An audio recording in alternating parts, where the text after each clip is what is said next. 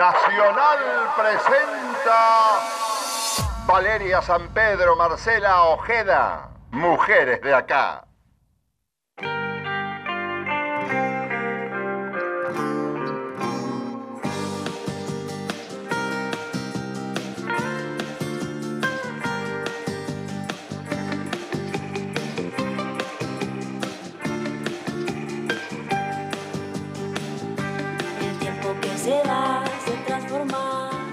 Hola, buen día. ¿Cómo les va? Bienvenidos. Domingo 20 de noviembre, señores. Ya estamos en el estribo del Bondi del 2016. San Pedro, Tremendo. impresionante como ha pasado este año. Se me pasó La cola de la película, digamos. Y me siento más joven que nunca. ¿Sí? Sí, perfecto. Y tus 40 ya sabemos, señora de las cuatro décadas, Valeria San Pedro. Una Valeria San Pedro que ¿Qué? le gusta mucho el cine, Sí. sabe mucho de cine. Eso tiene que ver con este con cuestiones personales o incentivada por el compañero, por Firpo. Sí, un poco de todo. Sí, por mis distintos compañeros de la vida, podríamos decir.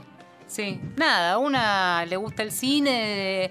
Me gusta mucho ir sola al cine. Ajá. Sí, me gusta, porque no tengo que andar comentando la película con nadie. La comento después. Viste que hay gente que tiene que ir acompañada, no sé en tu caso. No. Bueno, vamos a hablar de cine, por eso nos, nos colgamos hablando de esto, en- eh, mientras, mientras Tomás Pont Vergés, nuestro productor, trae el primer mate de la mañana. Sí, dulce para mí, amargo para San Pedro. Y como decidimos siempre. hacer mujeres y cine casi como una excusa para hablar un poco de películas, para aflojar un poco a esta altura del año.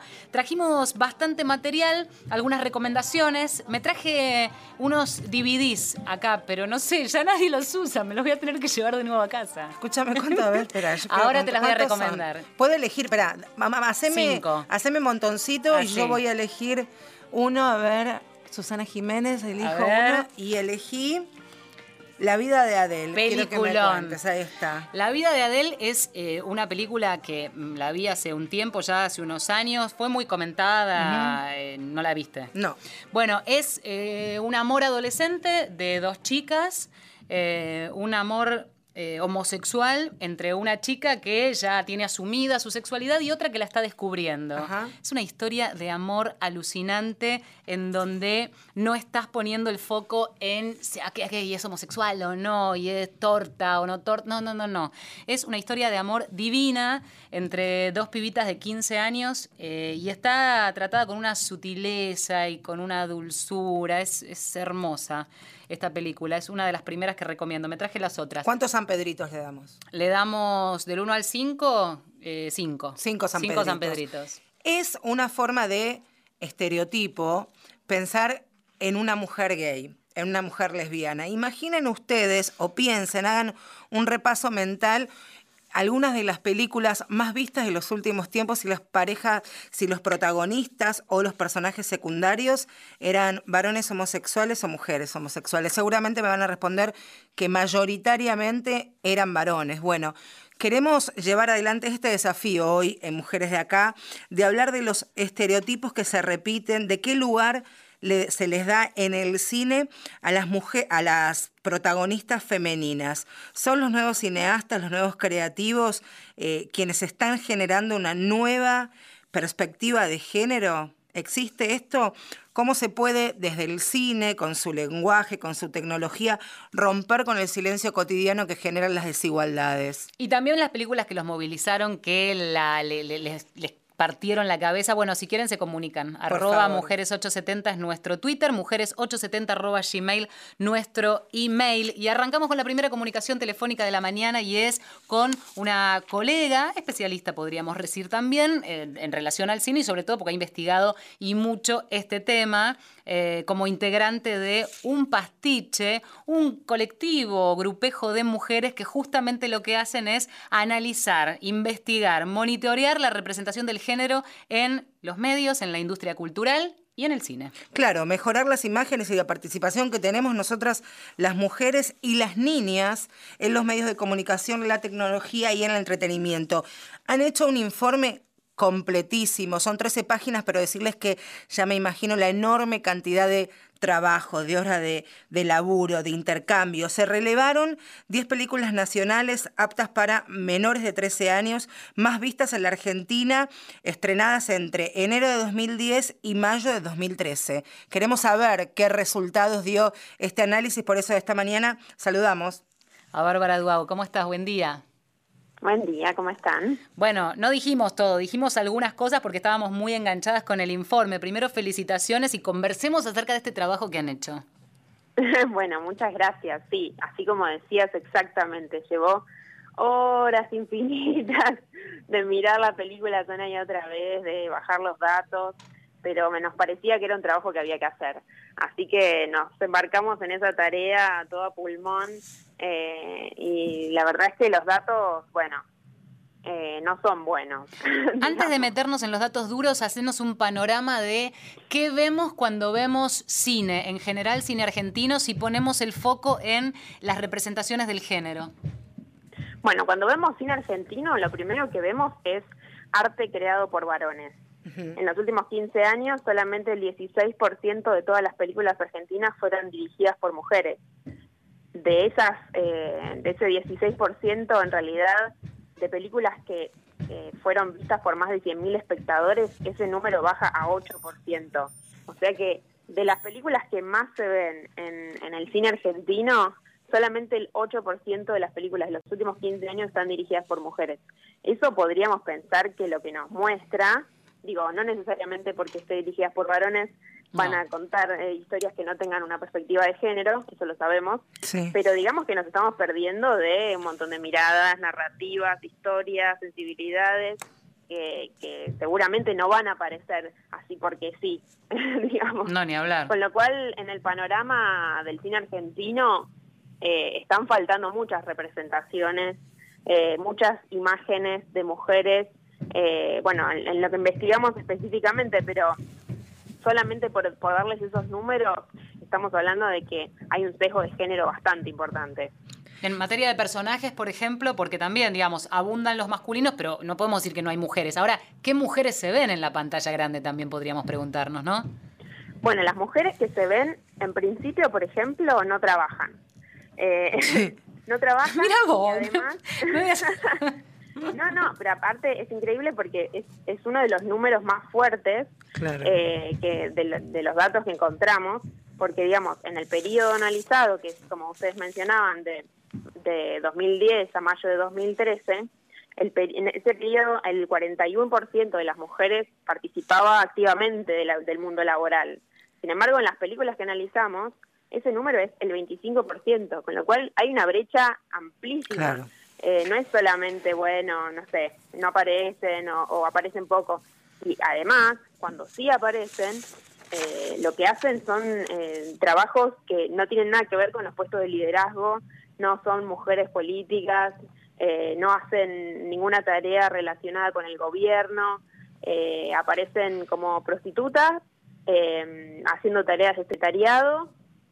o madres. Y el, o madre. Pero no es un trabajo remunerado. claro, ese es otro de los problemas que, que, nos quedaron sin resolver. Pero, pero además, por el otro lado, digo, eh, los personajes femeninos, y esto es también otro de los datos así como bastante fuertes, eh, distan muchísimo de los personajes eh, de varones en cuanto a la objetivación sexual.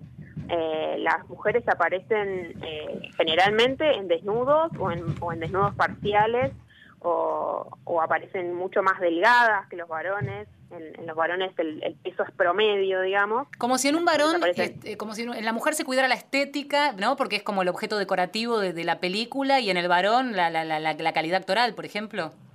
Totalmente, sí, sí, es así. Digamos, en varones lo que encontramos es la diversidad, siempre diversidad de personajes, de actividades que realizan esos personajes. De elecciones sexuales también. elecciones sexuales. Eh, Yo recién, recién hablábamos con, con Valeria Bárbara de si pensamos en las películas que vimos últimamente y lo bajo a algo más cotidiano que puede ser una serie de televisión o una novela, cuando los personajes o los protagonistas de la película, la serie, se ven muchas, eh, muchas parejas de varones enamorados, en pareja, pero pocas relaciones que tienen que ver con, este, con chicas que se quieren, con chicas que se aman. Lesbianas prácticamente no se ven o se ven en un porcentaje ínfimo que decías.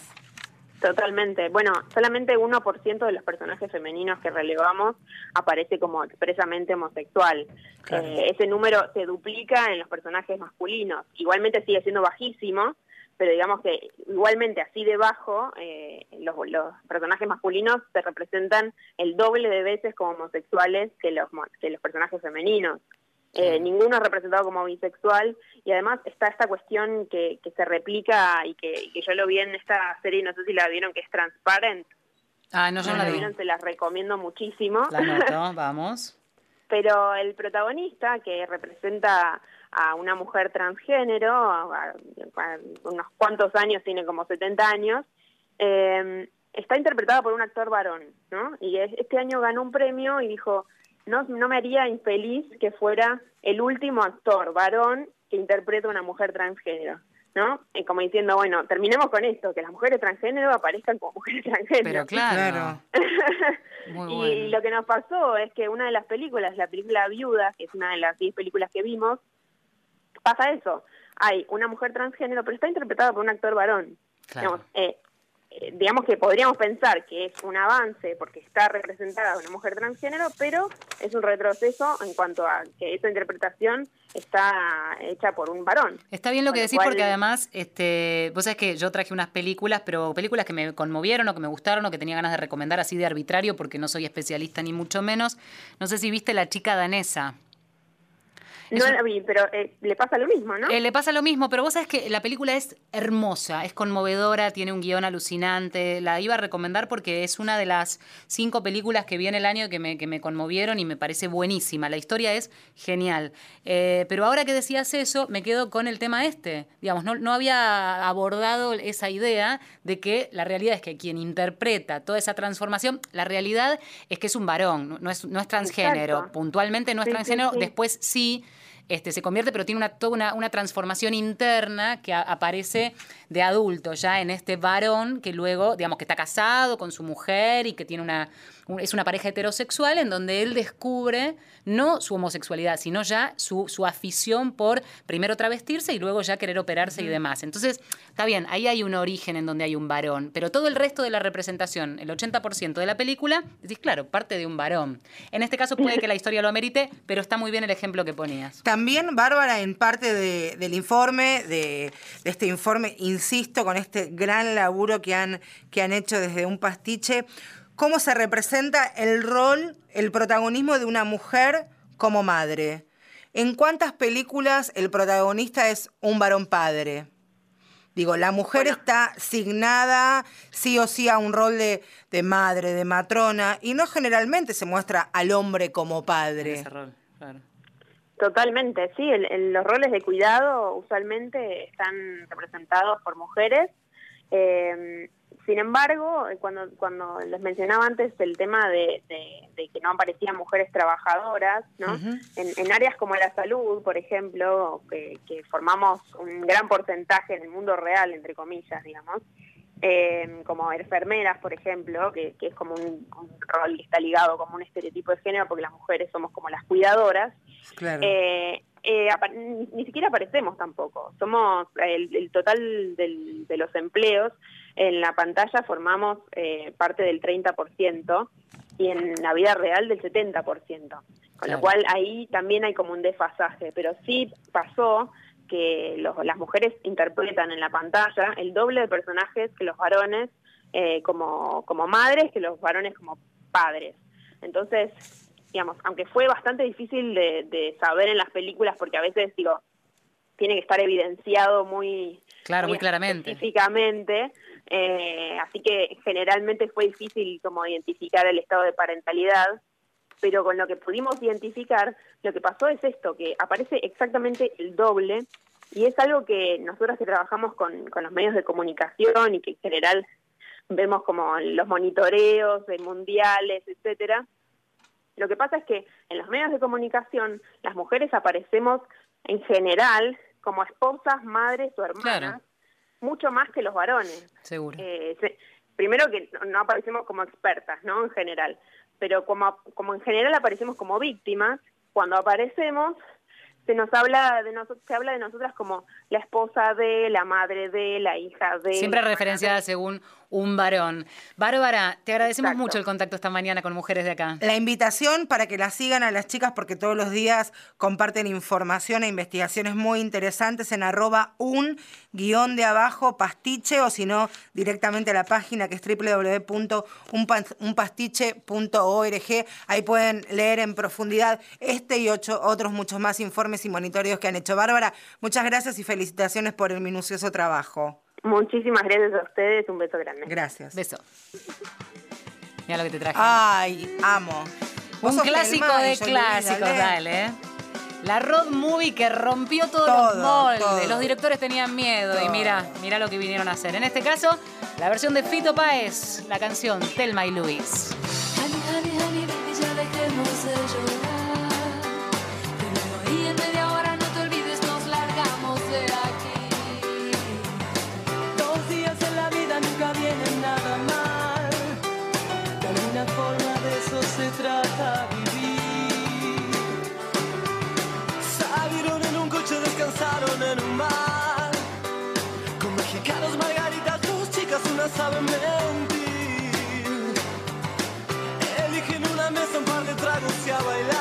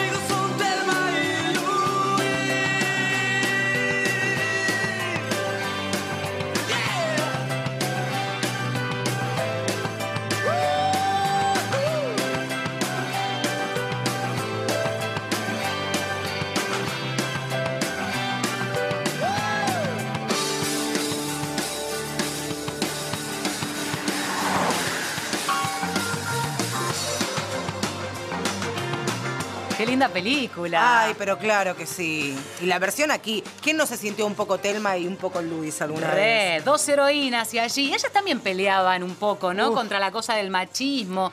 Pensamos en algunas escenas y eran tremendas. Terrible. Anda a meterte con ellas. Pero, escucha. Anda a meterte con alguna, y la otra sabes cómo salta. Pero eso es la Sororidad, ¿no? que a vos te gusta tanto esa palabra. tanto. Elegimos además el cine porque en una semana en donde confluyen un poco la época del año, ¿no? De los festivales de cine, pero poniendo un poco la mirada en los festivales con la perspectiva de género. En un ratito vamos a hablar de un festival que se está desarrollando, una muestra internacional de cine, el MIC Género, pero también acaba de terminar, está terminando hoy, eh, no, hace unos días terminó la semana pasada, Mujeres en Foco, este festival por la equidad de género, la sexta edición. Allí se presentaron, pero cientos de películas, 418 de Argentina y del mundo, pero todas con ese recorte, esa mirada de querer contar historias, no solo historias de mujeres, sino temática femenina con una mirada distinta, abordando eh, desde, desde otro código, que puede ser esta idea de a través de una pantalla contarte una historia y acercarte realidades. Pasan y me ha pasado eh, al haber visto cada 30 horas, que es un documental de Alejandra Perdomo, que es precisamente el testimonio en primera persona de familiares de mujeres que han sido asesinadas en contextos de violencia machista. Hablo de Beatriz Regal, Jorge Tadei, Marcela Morera, Jimena Aduris, Karina Abregú, sobreviviente, y Alicia Chamorro. Es verlas frente a, frente a una cámara después que han pasado un tiempo, algunos años en que han visto cómo eran asesinadas sus hijas, sus compañeras o, cómo Karina Abregú ha sobrevivido. Así que recomendación, el 25 se presenta en el Cine Gomont, en Rivadavia 1635, en Arteón, sino también allí en Sarmiento 778, en la ciudad santafesina de Rosario. 24 de noviembre, perdón. Ahí está. Bueno, y siguiendo con un poco esta idea, ahora vamos a nuestra segunda comunicación en la mañana de Mujeres de acá con alguien que mm, seguimos, que seguramente ustedes han visto, eh, no a ella, o también a ella, ¿por qué no? Pero quiero decir, eh, esas historias en donde estaba la mano de Carolina Aguirre detrás, porque es guionista, porque es escritora, porque fue o es bloguera, eh, pero bueno, tuvo un blog que, abrió camino, rompió, rompió mucho molde. Y estamos hablando, como dije, de Carolina Aguirre, a quien le damos la bienvenida al Mujeres de Acá. ¿Cómo estás, Caro? Hola, ¿cómo están? Muy bien, hablando un poco de cine, recién hace un ratito, unos minutitos, hablábamos con Bárbara Duau, que es una colega que acaba de presentar un informe sobre la realidad del cine argentino, interpretando un poco y revisando cuáles son las representaciones del género en el cine argentino. Y uno de los datos es que el 22% de eh, los guionistas son mujeres, o sea, dos de cada diez nada, preguntarte a vos que sos guionista, cómo se vive esto, cómo, cómo, cómo con forceps entra uno al mundo. Si es distinto la industria audiovisual del cine que la televisión, que es más popular, ¿no? Em, sí, es, es verdad que somos muy poquitas y sobre todo cabeza de equipo. O sea, en la televisión. En, o sea, en el grupo, que somos, no sé, Adrián, el productor, mi socio, yo el director, son todos hombres menos yo. Eh, pero, pero no siento, al menos mi experiencia, yo siempre trabajé en, Polka y em, no siento que tenga que ver con que yo sea mujer o que contraten menos mujeres porque sean mujeres, sino con una cuestión más de fondo, que es que em, la tele es una, picadora de carne, tenés que tener un, como un temple muy fuerte, un carácter muy fuerte, Em, son casi todos hombres, es un ámbito muy masculino, y no como que las mujeres de alguna forma estamos menos educadas o no nos han educado para ser tan bravas, por decirlo de alguna forma, somos como, o nos educan para ser más sensibles y sumisas y permisivas. Total. ¿Y qué pasa cuando una mujer cambiar esa cuestión? ¿Y qué pasa cuando una mujer como vos y rompe. con eso, rompe con ese paradigma, con esas vallas, con esos muros y te pueden llegar a decir eh, que estás loca, que sos déspota, que sos tirana, eh, todo eso, pero llegás, digamos. ¿Cómo, cómo se vive eso? Y para mí, para mí siempre fue muy, a mí lo más, lo, lo más importante de mi vida es ser mujer y escribir. Ajá. O sea, no es que me da igual o no me interesa o me, me, resulta lo mismo, no me es indiferente, me atraviesa profundamente ser mujer y el lugar que yo construyo como mujer y la construcción de poder que hago eh, en el lugar en el que estoy y para qué la uso también. No, no es que no me importa. Al menos en Polka, que es mi experiencia, son muy conscientes de eso y, les gusta, están contentos, no... Mm, em, qué sé yo, es como que de, alguna manera disfrutan que eso sea parte del equipo y que yo esté ahí. Carolina, cuando... que en otros lugares no es así. Claro. Carolina, vos que sos cabeza de equipo, me encanta decir eso de una mujer, este, que sos cabeza de equipo, ¿sabés que hay algunos estereotipos o cánones que no vas a, a pasar que decís, con esto yo no cedo en lo que tiene que ver con la construcción de un personaje femenino? Sí, por supuesto, y es un trabajo, Leo y yo somos como muy conscientes de eso y nos interesa mucho el tema. Eh, nos interesó mucho en Guapas, eh, cómo íbamos a construir, qué era lo que íbamos a decir, cada palabra, cada escena. Eh, bueno, nosotros tuvimos dos personajes con líneas muy largas, 170 capítulos sobre violencia de género, y era un programa que iba a las 9 de la noche, y muchas veces eran escenas muy muy crudas y muy realistas y en las que se hablaba mucho de ese tema y sobre todo cuando es un protagonista, eso es la voz del programa. Mm. Entonces lo que decís no es que lo dice cualquiera del programa, es la voz del programa. Y eso es, es muy importante para nosotros. Sí, incluso... Y para Polka también, ¿eh? Sí, yo pensaba, esto que decís eh, es interesante primero uno colar determinados temas. En un horario sabemos que en televisión tiene otra pegada, tiene otra llegada, pero también pensaba mientras describías esto de la construcción de los personajes, qué importante que es eh, esa línea paralela que se trata eh, en, la construcción de un personaje en donde la historia no es necesariamente la violencia, es de qué manera habla, cómo se planta, y allí hay todo un desafío, porque estás, eh, por ejemplo, digo, pensaba en guapas mientras, mientras vos hablabas, ¿no? ¿De qué manera construís a, no sé, eran cinco o seis personajes, el grupo de amigas, y cada una con una personalidad que tiene de alguna manera que parecerse a la realidad, porque estamos hartos de este, tiras y cosas que, digamos, que no nos representan en absoluto. Sí, pero eh, era un poco lo que te decía, uno sabe cuál es la voz del programa, qué es lo que estamos diciendo, y ahí es donde te tenés que plantar muy firme, porque eh, no es lo mismo que venga un personaje secundario, no es por una cuestión de secundario, no, es por saber, por sentir dónde está la voz. Mm. Eh, venga un personaje secundario y haga un chiste, un chiste machista, por ejemplo. No es lo mismo, no importa, porque no es quién lo dice, cómo lo hace o qué dice, no es la voz, no es lo que estamos contando, no es lo que estamos diciendo, es la visión o la interpretación o lo que sea de un personaje, de ese personaje, que no, no necesariamente es lo que estamos comunicando. Cuando es el eje estructural de la historia, es muy importante lo que decís, porque lo estás diciendo vos como autor, lo está diciendo el programa, lo está diciendo el personaje, lo estamos diciendo todos. en ese sentido, la tele tiene eso masivo que es que a mí me interesa y que me parece espectacular. La tele también con, los tiempos y, la particularidad tal vez de, hacer una, una, tira y ya presentar el producto terminado, más allá de los vaivenes que tiene que ver con, con el rating y, y, el negocio de, la televisión, pensaban también en las construcciones que se están haciendo en los últimos tal vez dos años y después de, lo que ha sido el histórico Ni Una Menos, en la construcción de los otros tipos de violencia, porque tal vez hace unos años nada más solamente se pensaba que la violencia machista era un tipo que mata a una mujer solamente por el hecho de ser mujer, que es hoy el femicidio o feminicidio como todo el mundo lo conoce. o te pega. Pero hoy también se ve uno como espectador, más allá de estar involucrada personalmente, en la temática, se ve que ya se perciben otro tipo de, de violencias. Hoy ya la gente, el espectador, puede percibir cuando hay una situación de violencia simbólica, violencia económica, violencia. Claro, la sutileza empieza a estar, eh, me parece, instalada y eso también tiene que ver con el mérito de los buenos guionistas. Más allá de lo que pasa en la sociedad, que también debe influir ¿no? al momento de escribir.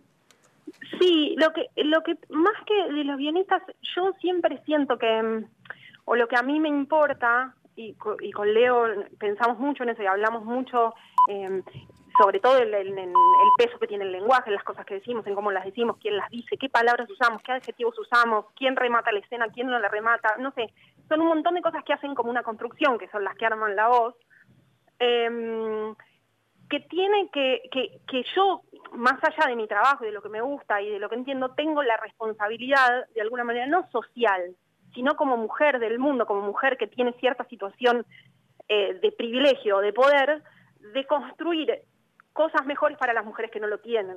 Mm, claro. Em, como que yo estoy en esta situación en la que yo puedo escribir lo que quiera en el prime time de Canal 13. A ver, y, entonces yo tengo una voz, yo tengo la oportunidad de decir cosas. Y aprovechando esto que acabas de decir, ¿qué, eh, ¿en qué momento estamos? Porque hay, hay momento para todo. Digo, Ciega Cita fue un momento que también rompe esa cosa, un estereotipo de mujer, ¿no? Que, que, que no sé, que busca casarse, que esto, que lo, que lo otro. Digamos, y ahí hay, hay una mujer que aparece como muy en primera persona. En ¿cuál, ¿Cuál crees que es este momento como para, si tuvieras hoy, como decís vos, que meter una voz particular, un tipo de mujer, un algo que Yo creo que, que, es un momento en el que las mujeres estamos muy concentradas en ser fuertes en todos los aspectos.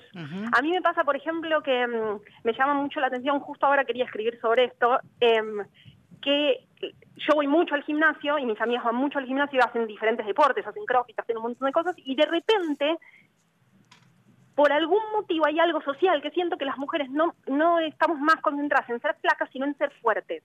Todas las cosas que estamos haciendo, todas, si vos ves en Instagram, las fotos que sacan las mujeres ya no son de las panzas chatas, son de las mujeres sin músculos, por ejemplo. Eh, proliferaron un montón todas las disciplinas que tienen que ver con la fortaleza, con hacer músculo. Ahora de repente tener, eh, eh, no sé, muslos grandes y musculosos es algo deseable, que antes era algo que no tenías ganas de tener o que no te gustaba. Eras machona, hace, a ver, más o menos estamos todas promediando los 35 y los 40, hace 20 años atrás, si eras una, si hacías deporte, digo, deporte de manera no competitiva, pero sí de con mucho gusto, era con brazos. Me acuerdo hace dos años o tres años, Carolina, que Paula Trapani era nota y estaba en todos los portales porque se le, era parecida a Madonna. Tenía un estereotipo que tenía brazos, un lomo impresionante, pero de fuerza.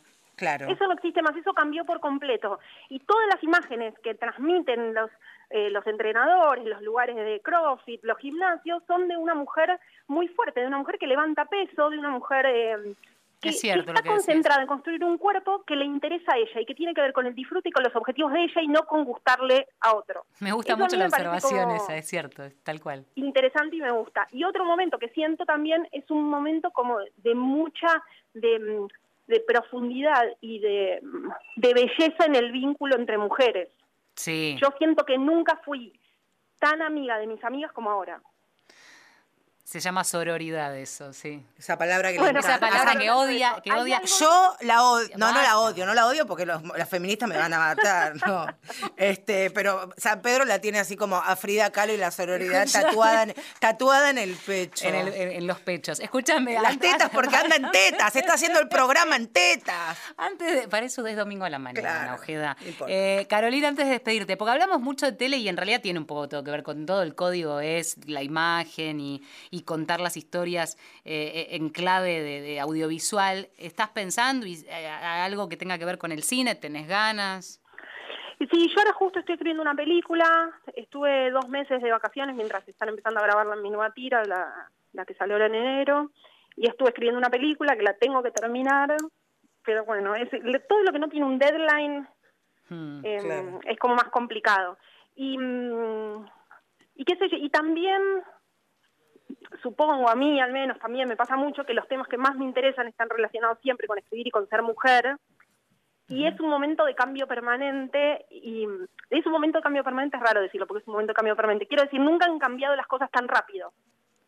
A mí lo que me sorprende y, lo que tiene que ver con una observación de, de, la calle, de laburar en la calle y de lo cotidiano, son las nuevas generaciones de pibas. A mí me sorprende, me emociona, me conmueve, de pibas y de pibes, pero hablando puntualmente de las chicas, qué sé yo, las pibas que tienen entre qué sé yo, 14 o un poco más chicas, te diría entre 12 y 17 años, tienen así como, como una fuerza. Y también los pibes, los pibes están empezando a, transitar una preadolescencia de, de, un absoluto respeto por las pibas. Y me parece que, que eso nos va a salvar, por lo menos a una generación que aparentemente está perdida, que puede ser parte de la nuestra, este, los pibes y las pibas. Sí, no, en serio. Hay pibes de 40 que están, que están perdidos. A ver, es cierto. Sí, es, verdad, pero también yo siento que lo que más nos va a salvar es esto que tiene que ver más con la fraternidad y el... A, mí me pasa que me parece algo como bastante alucinante, que es que mi grupo de amigas más cercano, obviamente son, eh, nada, feministas, como están muy involucradas en el tema, pero quizás sus grupos de amigas del colegio, sus grupos de amigas más eh, lejanos, tienen una visión un poco más eh, antigua de todo, por decirlo de una manera diplomática. Sutil. Eh, eh, amigable. Y yo me doy cuenta cómo va cambiando, viste, que es una cosa como de derrame. Lo que nosotras hablamos como cada mujer va a otros grupos Efecto en los, los que quizás y habla de las mismas cosas y comunica ciertas cosas y explica ciertas cosas como si tuviésemos que aprender todo de nuevo. Y tal vez haya que aprenderlo. Carolina, Muchas gracias por este contacto en la mañana de domingo. Nos gustó mucho hablar con vos. Eh, y es aprendimos una, una menos, Carolina Bueno, muchas gracias a ustedes. Les mando un beso grande. Un abrazo. Carolina Aguirre, guionista, autora. Claro, nosotros íbamos diciendo a medida de la nota, pero por ahí algunos se enganchó ahora a último momento, ciegas, citas, guapas, algunas de las cosas de las que estuvimos Bueno, hablando. y ahora va a empezar una, una nueva pleno serie. proceso de sí, trabajo. está escribiendo una película. ¿Por qué me decís que está brava? Me quedé pensando. ¿Qué qué? Yo tengo que aguantarme tus toples un domingo a las 10 de la mañana. Se van a imaginar cualquier cosa. Tengo más no películas para recomendarte. Mira esta. Histeria. Ahora, ahora, ahora les cuento, pero ahora estamos sobre, sobre la tanda. Una hora con mujeres de acá. El sonido de la mañana. Nacional. AM870. Femenino, débil y endeble, dice la Real Academia. Yo no considero que una mujer se la pueda definir como débil y endeble. Cada 30 horas. Estreno 24 de noviembre. Al tipo que te pega hay que denunciarlo, denunciarlo y denunciarlo. Hola, ¿qué tal? Soy Fernando Aval. Los espero de lunes a viernes de 3 a 4 de la madrugada para sembrar la noche de sensaciones y de sueños, para compartir soledades y deseos, para acompañar y buscar compañía. En Trasnoche Nacional. Soy Daniel López y te propongo compartir Ruta Nacional los sábados desde las 16. Un recorrido plural, federal, por todo el país, con actualidad, espectáculos, cultura, deportes, acá, en la radio de todos. Cierto, no hay nada para ver en la tele. Así que poner a radio. Tampoco hay nada para ver, pero hay mucho para escuchar. En promoción 2x1. De 23 a 0 es un programa, de 0 a 1 es otro, pero te cobramos lo mismo. Nada. Primeros reflejos que hubo en la Argentina fue con Alicia Muñiz. Esa cultura patriarcal empezó por enseñarle que una mujer, si no tiene un hombre al lado, no existe, no es nada. Cada 30 horas. Estreno 24 de noviembre. ¿Y qué fuiste a denunciar? Me pegó, me cagó palo con mi marido. 10 de la mañana, 38 minutos. Hola, soy Roman Lechman, ¿cómo estás? Decime una cosa. Se cayó el muro de Berlín, Maradona ya no juega más al fútbol. Vos, de lunes a viernes, de 17 a 19, ¿qué escuchás para informarte? No dudes más, va de vuelta por Radio Nacional 870 AM. Soy Romina Mangel y en Poné Primera hay equipo, hay economía, hay política, hay música y hay muchas ganas de trabajar y de estar acá todas las mañanas con ustedes, acompañándolos desde las seis y media de la mañana. De lunes a viernes siempre nos escuchamos por Nacional. ¿Y qué fuiste a denunciar? Me pegó, me cagó palo con mi marido. Una mujer muere cada 30 horas en nuestro país víctima de violencia de género. Cada 30 horas. Estreno 24 de noviembre. Al tipo que te pega hay que denunciarlo, denunciarlo y denunciarlo. Hola, soy Fabián Codevila y te espero todos los domingos a la medianoche en Agenda Deportiva. Todo el deporte nacional e internacional resumido en 30 minutos. Aquí, en Nacional, la radio de todos. La información no se detiene. Buscanos. Nacional AM870. Hola, soy Sandra Mianovich. Me podés encontrar aquí en Nacional. Hoy empiezo a escuchar. AM870 todos los sábados de 19 a 21 horas. Nos escuchamos en la radio de todos. Soy Nacional. Hasta las 11. Mujeres, Mujeres de acá.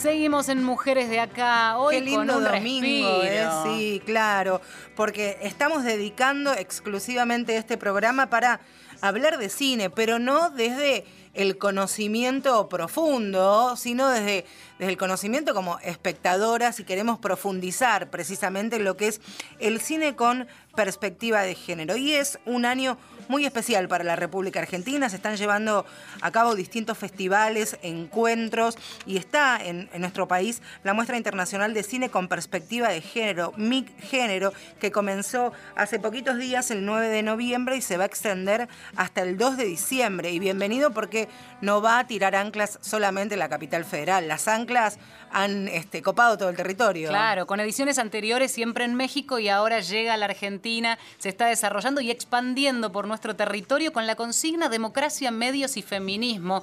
Vaya idea, ¿no? De plasmarla a través de pantalla gigante, a través del cine y estamos en comunicación en esta mañana de domingo con Cecilia Parodi, la productora de este Festival Internacional de Cine. Buenos días, ¿cómo va? Buen día, muchas gracias por el espacio y por recibirnos. Eh, estamos muy contentos, ya estamos por San Martín de, los Andes, en nuestra segunda ciudad de Argentina por el Tour Argentina de, de Mi Género por primera vez. Estamos muy felices de haber traído la muestra por aquí. Eh, y bueno, muy contentos, muy, muy, la verdad los resultados son muy buenos, la gente se está sumando a los debates que hacemos luego de las funciones y, y estamos felices con este intercambio que se está produciendo. Cecilia, ¿qué era lo que esperaban y con qué se encontraron? ¿Con qué recepción, con qué ida y vuelta de los espectadores? La verdad que nos encontramos con un público muy participativo. Eh, venimos de hacerla en México en 12 ciudades de la República. Eh, también con, bueno, con 100 horas de activismo, que es una consigna, una convocatoria, digamos, que sacamos este año, donde invitamos a participar en una convocatoria abierta a activistas, funcionarios y funcionarias públicas y académicos a donar una hora de su tiempo para comentar una de las películas eh, de mi género. Tenemos 11 secciones eh, que abordan los estudios de género. Y bueno, y allí completamos las 100 horas, tuvimos 100 personas en, en México participando de esta convocatoria y aquí en Argentina se anotaron también eh, muchas personas en Buenos Aires eh, tuvimos 21 personas que comentaron funciones. Y aquí en San Martín tuvimos también a Cecilia Marchán eh, el jueves en, el estreno de Roller Derby. Y, y bueno, estamos como muy felices no solo con, con que se haya, digamos, enganchado a la gente a participar eh, en comentar la película y moderar estos debates, más bien porque es una charla con el público en donde cada uno dice digamos, qué le, qué le pareció la película, pero estos estos invitados lo que hacen es, eh, digamos, generar por ahí, ahí como un par de preguntas, ¿no? E interpelar al, al público. Y lo interesante de esto es que cuando hay este, temáticas que se abordan desde un lugar diferente como puede ser el cine, que tiene sus códigos, que, que puede llegar a un público de manera diferente, tal vez indirectamente, pero eh, a veces incluso hasta más eh, de manera más impactante, ¿no? Más directa. Sí, nosotros usamos el cine entre otras herramientas eh, porque es, es, digamos, un lugar donde donde uno se puede sensibilizar e identificar mucho más fácil que si damos una cátedra sobre género, ¿no? Teórica. Entonces, a través del cine buscamos como sensibilizar al público y a partir de ahí poder reflexionar y debatir sobre estos temas, no solamente, digamos, ver la peli y irnos cada uno a su casa, sino eh, justamente poner en discusión eh, las relaciones de poder, los estereotipos, eh, las construcciones de géneros. Y, bueno, eso, es un poco en lo que ronda mi género y estamos felices de, tener tanta respuesta del público, la verdad. Cecilia, te quería preguntar, y teniendo en cuenta que ustedes vienen desde de llevar la muestra en, distintos puntos, en distintas ciudades en, en, México y llegan a la Argentina, ¿cuál es el patrón común que, que nos abraza toda la región? Eh, bueno, creo que la problemática es la misma, no solamente en la región, sino en el mundo. Tiene que ver con, digamos, con un modelo de patriarcal eh, y, machista que no solamente, digamos, afecta a las mujeres, a la comunidad LGBTI, sino también a los hombres, ¿no? En, en, un modelo que, que, plantea una determinada forma de ser y no deja lugar a, a otros puntos de vista y, y a otras a otras vivencias y a otras formas eh, de habitar el mundo. Entonces, creo que eso y, a partir de, digamos, de este modelo eh, al cual, digamos, estamos acostumbrados luego de años, eh, la violencia con la que con la que hay respuestas cuando cuando muchos decimos bueno de esta forma no queremos vivir más no queremos una infancia con, con educación en géneros libres queremos que cada uno digamos tenga eso, digamos, tenga una elección libre sobre lo que quiere hacer y quién quiere ser, eh, y una sociedad más equitativa y más justa. Eh, y creo que pasa en toda Latinoamérica, en México, bueno, es la estadística es terrible, digamos, hay siete feminicidios por día.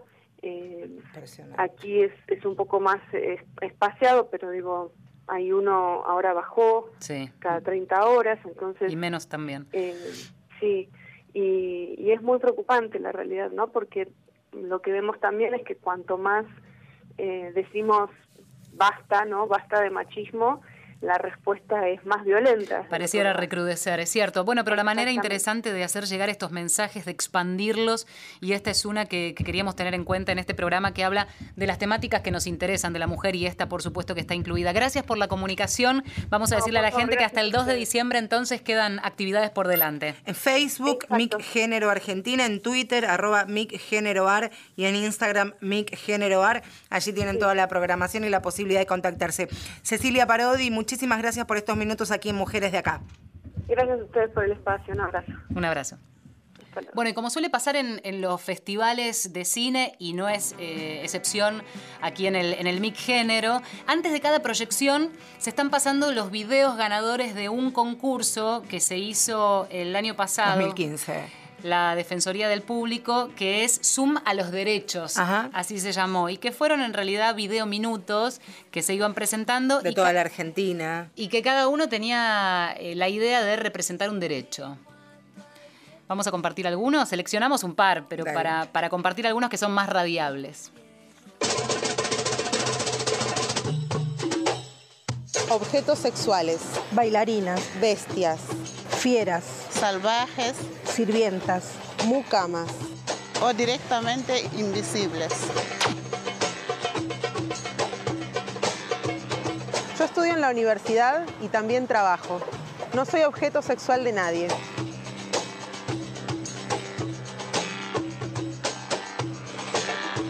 Yo lucho día a día por tener una vida mejor.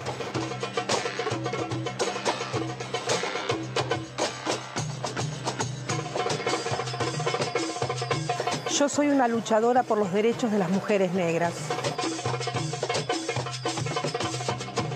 Ya no queremos que nos maltraten, ni en la tele, ni en la calle. Ya no queremos que nos maltraten. Ni en la tele, ni en la calle. Ni en la tele, ni en la calle.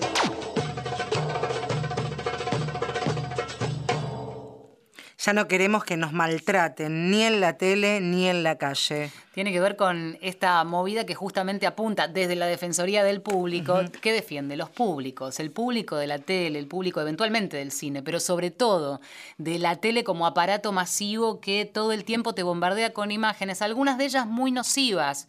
Entonces, aprender desde ahí. Hay un montón que son buenísimos. Se pueden meter en YouTube y ponen este, esta consigna, Zoom a los derechos, es la Defensoría del Público, y tienen muchos videitos muy cortos, aleccionadores, muchos de ellos. Eso es muy importante y aquí siempre hacemos una recomendación. Bueno, está terminando el ciclo lectivo, pero me parece que uno de los objetivos de Ni Una Menos este, en su primer año fue también generar debates en las aulas. Nos ha pasado de encontrarnos con muchos docentes y esto es un muy buen material para llevar al colegio y para hablar con los pibes y generar también en ellos la posibilidad y el mecanismo de que tengan un contenido, su taller audiovisual, su taller de radio y que vean también acerca de sus derechos. Tenemos otro que elegimos que es Igualdad en la Quebrada.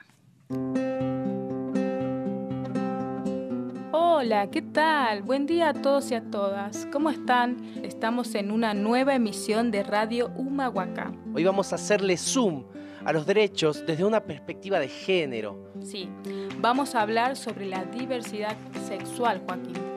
Estamos en un pueblo chico, en donde los prejuicios están a la orden del día. Muchas veces esto no nos permite mostrarnos eh, tal cual somos, no nos permite aceptar nuestra propia identidad. Tenemos que estar escondiéndonos para poder estar con quien nosotros deseamos estar. Me parece que es hora de aceptarnos, liberarnos. Tenemos que empezar a reconocernos como iguales. La diversidad de nuestra cultura milenaria nos enseña a ser los protagonistas del cambio. Tenemos que vivir en una comunidad abierta y respetuosa de los derechos de los demás, porque en la diversidad está la igualdad. Uno escucha este Suma los Derechos y pensará, claro, que los protagonistas son este joven y esta joven que están en, en un estudio de radio y cuentan esta situación, pero los verdaderos protagonistas, las verdaderas protagonistas son eh, dos chicas que están bailando con ropas claras y empiezan a acariciándose sus manos, sus brazos mientras bailan y las ropas este, están eh, al viento. Y mucha gente en este lugar turístico como es, la, como es Humahuaca las mira sorprendidas y ellas bailan y se abrazan y se enamoran y están allí amándose y termina este suma los derechos dándose un hermoso beso a estas dos bellísimas mujeres. Así que en un paisaje imponente en un como paisaje imponente claro así que también se recomienda que, que lo vean Tenemos música además, siempre alusiva Pero- la temática, oíme. elegida por San Peter A ver, ay ay ay cerrá los ojos. bueno no sé. Otro clásico en este caso de Almodóvar, Tacones Lejanos, ¿te acordás? Luz Casal, Piensa en mí es la canción.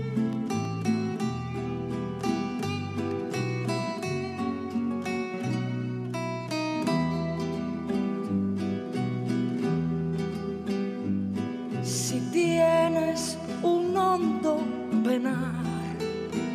piensa en mí. Si tienes ganas de llorar, piensa en mí. Ya ves que venero tu imagen divina.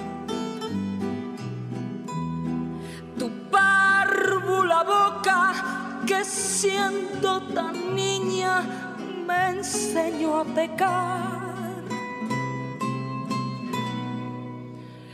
Piensa en mí. Cuando sufras, cuando llores,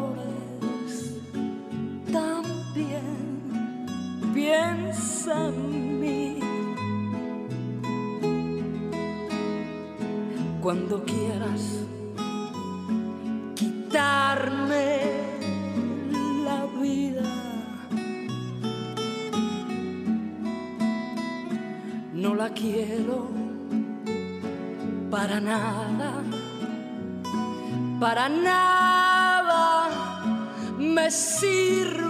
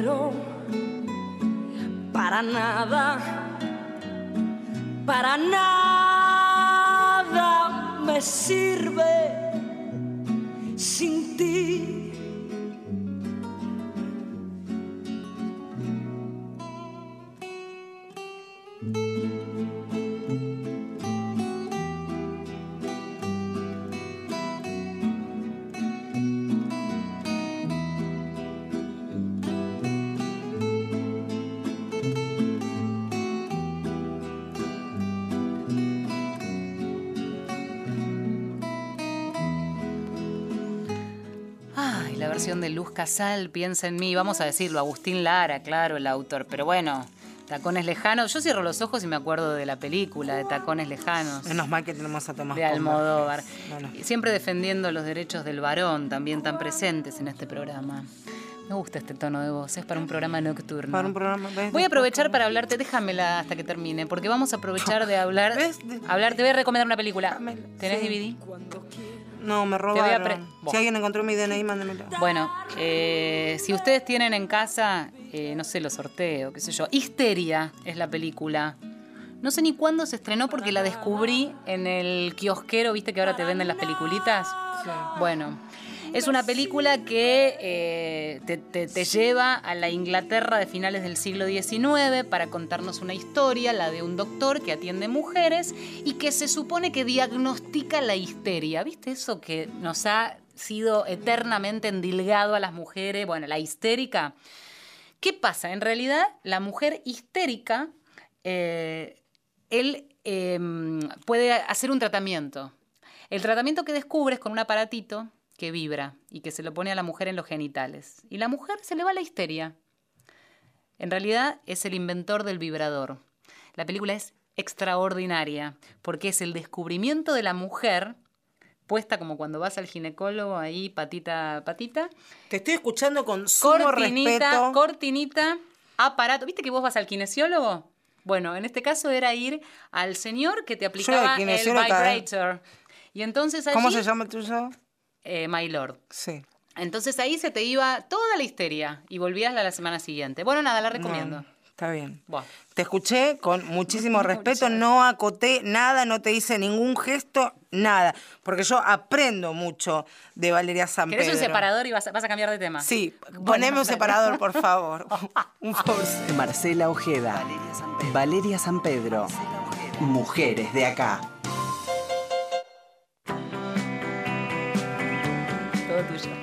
El viernes 25 es el Día Internacional en el que luchamos contra la violencia machista, contra la violencia hacia las mujeres. Este 2016 habrá muchísimas actividades, encuentros, actos, movidas.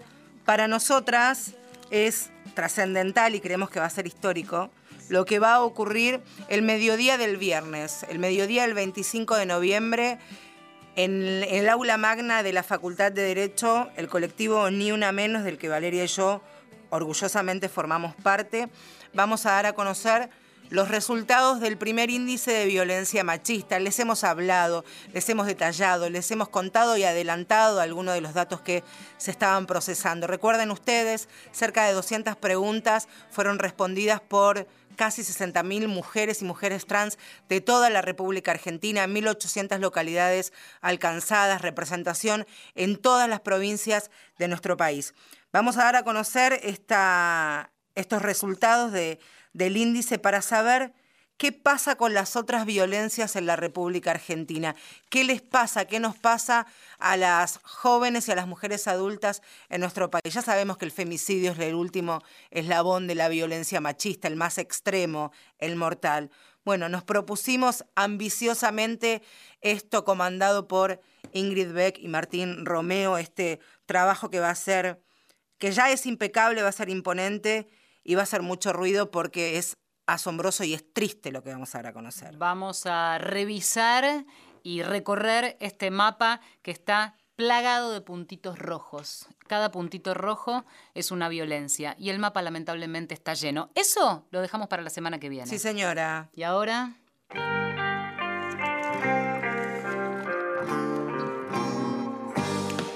Y ahora nos despedimos. Me parece que la peli va para Javier Chiavone, que se la ganó, que es nuestro operador técnico. ¿Histeria para Javier? Histeria va para Javier. Muy bien. ¿No? Muy Ahí bien. está. En la producción, Tomás Pont Vergés, a quien le vamos a dar la chica danesa.